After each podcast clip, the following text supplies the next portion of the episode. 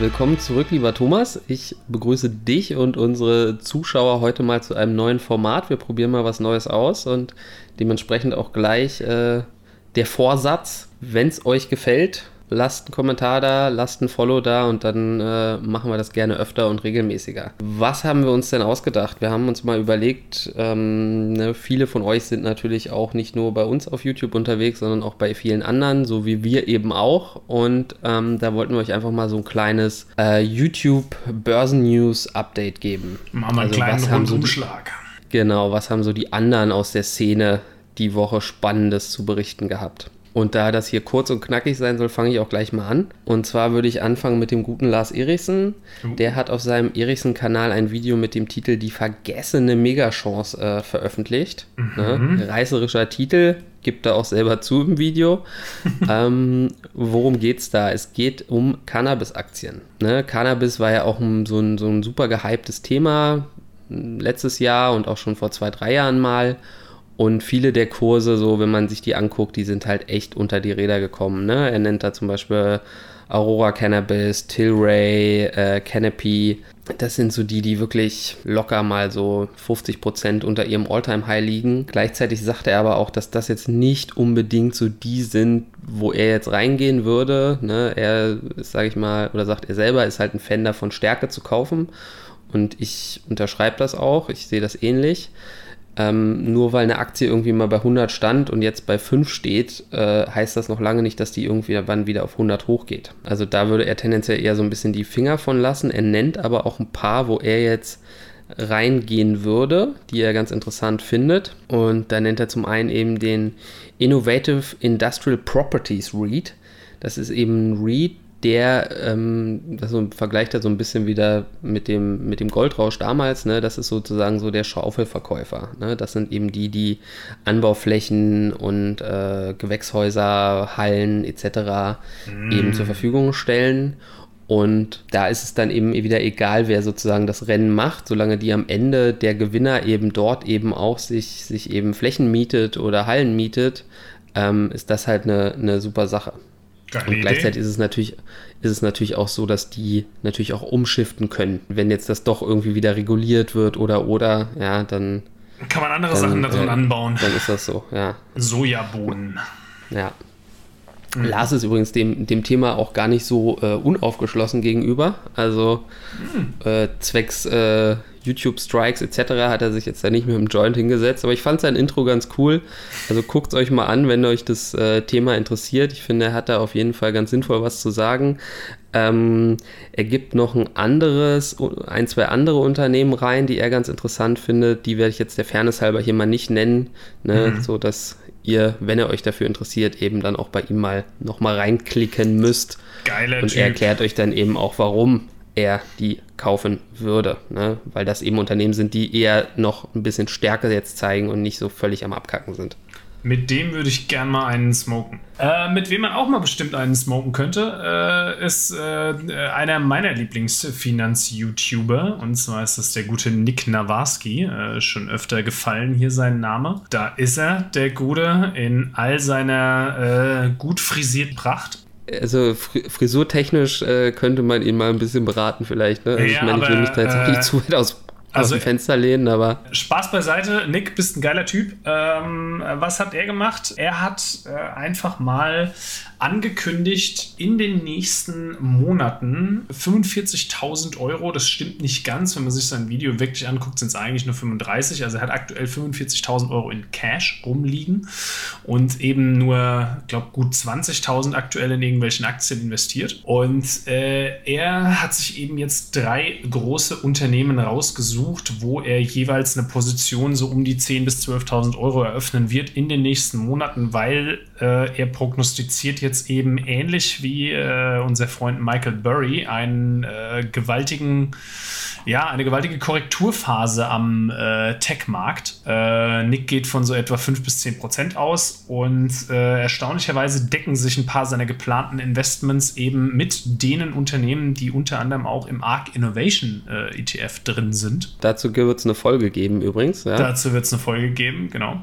Äh, die kommt auch nicht allzu spät nach dieser hier. Genau, also er sagt halt, die, die Tech-Aktien werden, äh, wie gesagt, ein bisschen korrigiert werden und er hat sich da so insgesamt acht Stück rausgesucht, wovon er drei große Positionen kaufen wird und fünf optional äh, erwähnt, die man eben ja sich in den nächsten Monaten mal genauer anschauen könnte. Viele wissen es ja, dass tendenziell so die Monate äh, Juli bis September an der Börse eigentlich eher schwach sind, ne? die Performance eher rückläufig, Bärenmärkte am Start und so weiter. Also das ist so Statistik, ne? Das Statistik, ist ja dieses äh, ja. Sell, sell in May and go away, but always remember to come back in September. Ne? So also. ungefähr, ja. Wobei auch da ne, gibt dann natürlich zu bedenken, wenn alle drüber reden, passiert es am Ende nicht. Äh, das kann ja auch mal so laufen.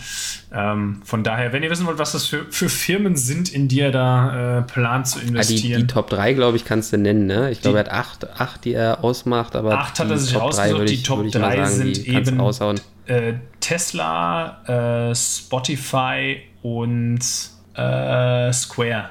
Okay, krass. Also die sind, die sind alle drei in diesem Arc Innovation ETF ich will nicht zu viel spoilern, aber auf jeden Fall Michael Burry und Casey Wood, äh, da gibt es ordentlich Beef. Guckt es euch an, die Folge kommt in ein, zwei Tagen, je nachdem. Ja. Wie ja. fleißig Thomas ist. By the Aber dips, in der Regel ist er immer sehr fleißig. Felix, wer, wer hat noch News? Äh, der Formationstrader hat sich mit einer unserer Lieblingsaktien beschäftigt. Und mhm. als ich mhm. den Titel gelesen habe, habe ich direkt Schnappatmung gekriegt. Also der äh, gute Dr. Hamid Esnashari, ich hoffe, ich habe den Namen richtig ausgesprochen, hat ein Video veröffentlicht mit dem Titel Warte, ich habe verkauft. Und da ich tatsächlich auch bei ihm finde, dass er doch echt smart ist und pragmatisch unterwegs ist. Ne? Also er hat jetzt nicht irgendeine Agenda irgendwie, dass er irgendwas immer, immer boostet oder dass er irgendwie Panik verbreitet oder so. Ne? Also dementsprechend äh, gebe ich da schon auf jeden Fall auch eine Menge auf das, was er sagt. Er relativiert das Ganze natürlich auch.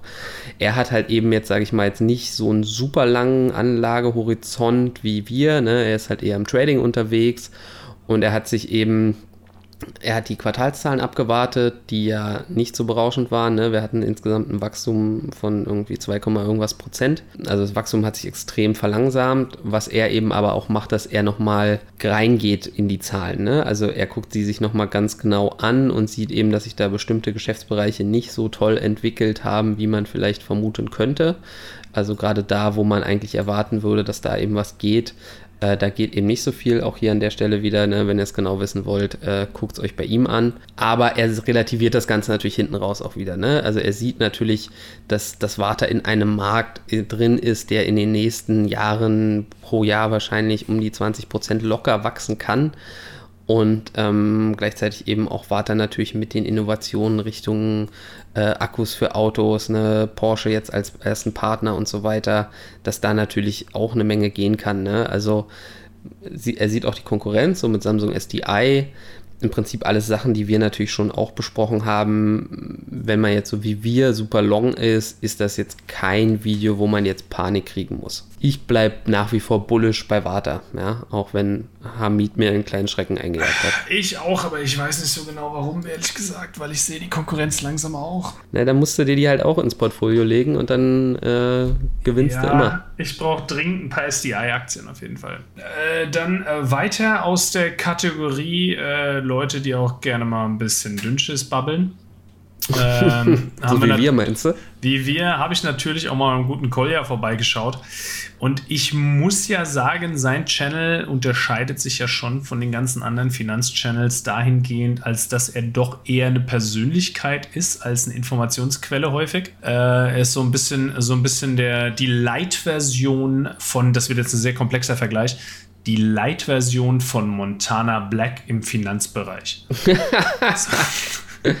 Kolja, wenn du zuhörst, sorry, aber.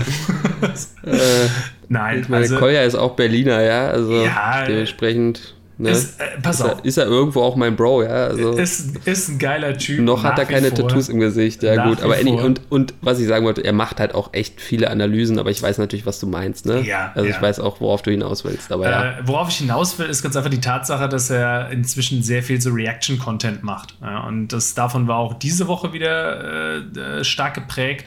Ja? Und äh, er lässt dann natürlich in diese Reaction-Geschichten auch seine Persönlichkeit immer stark mit einfließen, auch wenn er seine Meinung dann zu irgendeinem Thema mal kundtut, macht er gerne mal Witze über die, über die Sozialisten oder über die, äh, weiß ich nicht was, die, die Weltuntergangspropheten, die wieder sagen, dass der Markt abkackt oder was auch immer. Ja. Egal. Mhm. Nichtsdestotrotz, er hat auch eine Aktie sich diese Woche vorgenommen, muss ich ganz ehrlich sagen, die hatte ich überhaupt nicht auf dem Schirm. Und zwar ist das die, die SoFi. Ja, äh, weiß nicht, ob du die kennst. Das ist so eine Neobank, mhm. äh, Social Financing heißt das, glaube ich. Ich dachte ja Sophie, aber ja gut. Äh, ja, das ist, also da es ein amerikanisches, amerikanische cooler, Firma ist, wird das SoFi heißen. Ja, das ist eine, ja. ähm, im Grunde eine Neobank oder eigentlich erstmal ein Refinanzierungsunternehmen für Studentenkredite gewesen, was 2000 neun oder zehn oder was auch immer von irgendwelchen Stanford-Studenten, die sich oder Stanford-Absolventen, die sich da kennengelernt haben, gegründet wurde, um eben Studenten zu ermöglichen, günstiger als über Bankenkredite jetzt irgendwie ihre Student Loans zurückzubezahlen. Und das mhm. ist halt mhm. mittlerweile krass expandiert, dieses Unternehmen äh, hin Logisch, klar, zu. Da also, ist natürlich mega Bedarf, das ist eine smarte Idee. Super smarte Idee und du kannst mittlerweile auch darüber, haben sie eine App, wo du Aktien handeln kannst, gebührenfrei und so Zeug. Also äh, stark auf Expansionskurs und äh, er nimmt dieses Unternehmen eben äh, 25 Minuten lang in gekonnter Kolja-Manier auseinander. Äh, auch schön sachlich, pragmatisch, neutral ne, und präsentiert ganz, äh, ganz schick die, die Chancen und Risiken. Also äh, das hat er schon drauf, die Analysen. Die sind bei ihm auch eben nicht nur jetzt ohne Nick dissen zu wollen, bei ihm sind es dann eher so mal drei, vier Minuten, die er einem Unternehmen widmet. Bei Kolja sind es halt, äh, ist es halt häufig auch mal eine halbe Stunde. Der hat, der hat immer eine, ja, Tafel, eine die er halt komplett vollschreibt ja, und ja. Äh, da dann immer sämtliche Facts schon mal äh, äh, wie so ein Lehrer sich dann halt vor die Tafel stellt und dann einen Punkt nach dem anderen durchgeht. Finde ich, find ich sehr schön, wenn man die Zeit hat. Und wenn ihr was zu SoFi wissen wollt, schaut gerne rein. Also mehr Infos kriegen wir von der jetzt. Ich soll jetzt SoFi kaufen oder nicht? Das sag ich dir ganz bestimmt nicht. Dann würde ich ihm ja hier vorweggreifen. Ich will nur sagen, wen das interessiert. Aber es sind doch hier die News, ja. ja. Wie ist denn dein Gefühl zu SoFi? Mein Gefühl? Du hast jetzt das Video gesehen. Würdest du es denn kaufen? Ganz ehrlich, ähm, nee. Also ich, ich würde es nicht kaufen, äh, das ist aber jetzt nur meine Meinung, jetzt müssen wir fast wieder einen Disclaimer raushauen. Schlicht und ergreifend deswegen, weil ich denke, dass, also weil mir die Story noch nicht so ganz, noch nicht so ganz reingeht. Weißt du, es hat gestartet als so ein bisschen so, so, äh, ja, wie der Name sagt, Social Financing, ne? also äh, mhm. sozialisierte äh, Studentenkredite-Rückzahlung und der Ausgangspunkt ist für mich ein zu sehr amerikanisches Problem. Mhm. Weißt du, was ich meine? Also die, die, diese Story kommt bei mir nicht so hundertprozentig an. Ja, und ich mhm. denke dann die anderen mhm. Sachen, die sie danach angefangen haben anzubieten und, und äh, die Geschäftsfelder, die sehr expandiert sind, ist für mich eher so, das können andere vielleicht besser. Mhm. Keine Ahnung. Verstehe. Aber bildet euch eure eigene Meinung vielleicht mit dem Video von Kolja. Sehr schön, sehr schön. Äh, ich habe noch bei dem Homo, Homo Economicus nach äh, mal reingeschaut. Ah. Äh, mit, mit echtem Namen Aaron der jetzt irgendwie auf Malta lebt, der macht eigentlich, äh, sein Hauptbusiness ist tatsächlich so ein T-Shirt-Business. Ne? Also mhm. der hat so dieses, einfach so Merch-T-Shirts und, und sowas, also ne, so T-Shirts mit Sprüchen und so weiter. Ne? Also davon lebt er und auch nicht schlecht. Ne? Der war erst in Georgien, ist jetzt äh, nach Malta umgezogen. Also Steuern zahlen mag er auf jeden Fall schon mal nicht. und er hat sich eben mit nachhaltigem Investieren beschäftigt. Oh, ne? also, I like, I like. Also wie würde er es machen, ähm, meine ETF-Auswahl etc. Ne? Ähm, ich finde, er hat da ein paar ganz gute Punkte. Man muss natürlich bei ihm auch wissen, dass er da jetzt in seinem Portfolio auf jeden Fall keinen großen Fokus drauf legt. Ne? Also er hat sowas wie Shell, er hat eine Altria ähm, und, und auch andere Geschichten. Ne? Also ich, ja, mit seinem Portfolio, ich meine, einige davon den Werten habe ich eben auch. Ich finde, das ist teilweise ein bisschen, ja, sehr bisschen sehr konservativ ist. Mir fehlt so ein bisschen so der oft so die, die Wachstumsstory bei seinem Depot, aber er ja, legt halt auch viel Wert auf Dividende etc. Ich meine, es hat ja auch jeder so seine, seine Strategie, ist ja auch völlig in Ordnung. Allerdings muss ich sagen, er hat bei vielen Punkten, die er da eben nennt, recht. Ne? Also er fokussiert sich sehr in dem Video auf den, auf den äh, iShares äh, Global Clean Energy, nimmt den so ein bisschen auseinander, guckt eben, was da eben drin ist und guckt sich halt auch andere ESG-konforme ETFs an und stellt da eben fest, also A sagt er, dass das für ihn oft so ein, so ein Greenwashing ist, was eben mit diesem ESG betrieben wird, weil das halt auch immer super unklar ist. Ne? Also jeder, jeder legt da so gefühlt so selber seine Kriterien fest und ähm, guckt dann eben, dass man da irgendwo äh, reinkommt. Und ich meine, ich finde es auch schwierig. Ne? Und er stellt dann eben natürlich auch fest, dass viele Unternehmen, wenn, wenn man da nämlich genau hinguckt, äh, da drin sind, die jetzt nicht, wahrscheinlich nicht jeder äh, grün wählende Robin Hood Trader auf dem E-Bike sitzender äh, im Depot haben möchte. Ne? Also du hast in vielen von diesen Dingern sind die, sind die Top 10 Positionen relativ ähnlich zu so einem MSCI World. Ne? Also da sind so die ganzen großen Dinger eben dabei. Tesla, oh, Tesla, ob Tesla grün ist, ist auch so eine Streitfrage. Ne? Dann natürlich Apple, Microsoft, ähm, Amazon ja, weiß ich jetzt gerade nicht genau. TSMC ist drin. Hm, ähm, oder am Ende so ein Nestle, weil sie halt irgendwie. Äh, ganz genau, Nestle ja. ist nämlich auch drin. Ne? Mhm. Und das sind natürlich, ist natürlich was, wo natürlich eigentlich solche Leute das eben dann eben nicht im Portfolio haben wollen würden, wenn sie dann eben so ein ETF kaufen. Ne? Richtig, ja. Dann sagt er eben auch, dass dieser Clean Energy, dass das natürlich ja auch, auch ein bisschen schwierig ist. Das könnt ihr euch natürlich bei ihm nochmal genauer angucken, aber er sagt halt, dass der natürlich auch relativ teuer ist, ne, mit irgendwie einem TER von 0,65 Prozent. Und das halt jetzt auch nicht unbedingt gegeben ist, dass eines dieser Unternehmen die Lösung für unsere Energieprobleme hat. Ne? Das mhm. könnte natürlich auch aus einem ganz anderen Bereich kommen. Er bringt da zum Beispiel Lockheed Martin an ne, die natürlich auch äh, so in der Kernforschung und sowas am Start sind und dann wieder Stichwort kalte Fusion oder so, ne? Also wäre natürlich auch vorstellbar, dass das tatsächlich aus sowas, aus so einer Richtung dann irgendwas Geiles irgendwann mal kommt, ne? Mhm. Will ich, will ich ihm äh, gar nicht widersprechen, ehrlich gesagt. Und sowas hast du dann natürlich nicht im Portfolio, ne? Und naja, auch, auch natürlich so ein Unternehmen, was viele, die so auf Nachhaltigkeit etc. gucken, vielleicht auch nicht so geil finden, ist natürlich BlackRock. Ne? Da lacht er auch so ein bisschen schmutzig, ne? weil so nach dem Motto, naja, die können gerne alle den äh, Clean Energy kaufen, da äh, verdient BlackRock gut dran und er ist natürlich auch BlackRock-Aktionär und dementsprechend äh, freut er sich da. Ich finde es auf jeden Fall ganz valide, was er, was er da so von sich gibt. Und ähm, ja, wer, wen das eben interessiert, der sollte da nämlich auch nochmal reingucken. Zum Abschluss äh, Finanzfluss. Ne, ich meine auch super Content, muss man sagen, so sehr informativ. Äh, starker Fokus eben auf, auf ETF-Investments. Ne? Also der, der ist übrigens auch Thomas. Der mhm. Thomas, der ist selber auch rein in ETFs, ne? Also der hat da nur seine, seine Sparpläne laufen oder macht bei, bei Rücksetzern dann auch mal irgendwie Einzelkäufe oder so, ne? Aber er investiert gar nicht in Einzelaktien. Er ist auch eher so ein, so, ein, so ein, ja, wie du schon gesagt hast, ein konservativer Investor und richtet sich auch eher daran, so ein gewisses Grundwissen an Neueinsteiger zu vermitteln, habe ich den Eindruck. Ne? Genau, genau. Es ist sehr so auf, auf Einsteiger ausgerichtet und naja, auf jeden Fall im neuesten Video haben sie sich, äh, beschäftigt er sich eben damit, das Video hat folgenden Titel, sagen wir es so, ja, ähm, mhm. ETF-Portfolio im Alter, wie viel kann ich mir auszahlen? Ne? Und da geht er dann auch eben diese verschiedenen Wege, ne? also dass, dass, er, dass man eben entspart, dass man eben nur von der Dividende lebt oder dass man eben äh, ja immer einen gewissen Teil rausnimmt, aber eigentlich nicht wirklich ein Kapitalverzehr stattfindet. Ne? Das ist so diese 4%-Regel. Äh, dazu haben wir auch schon mal ein Video gemacht, das könnt ihr euch natürlich auch gerne mal angucken ähm, ist ja immer eine spannende Frage. Ne? Wenn man sich fragt, okay, warum mache ich denn das Ganze überhaupt und wo kann das hingehen und wie viel brauche ich denn überhaupt? So eine, so eine Fragen werden da eben beantwortet. Ich glaube auch, dass wir in unserem Video tatsächlich auch auf den äh, Finanzflussrechner zugegriffen haben, wenn ich mich nicht irre. Richtig, auf den Zinseszinsrechner und das äh, sehe ich aber jetzt erst hier in seinem Video. Das ist ja ganz schön, dass die jetzt auch so einen Entnahmerechner haben. Genau, die haben jetzt eben diesen Entnahmerechner, den mhm. haben, wir, haben wir nicht genommen damals schon. Haben wir nicht benutzt, nee, äh, finde ich aber cool.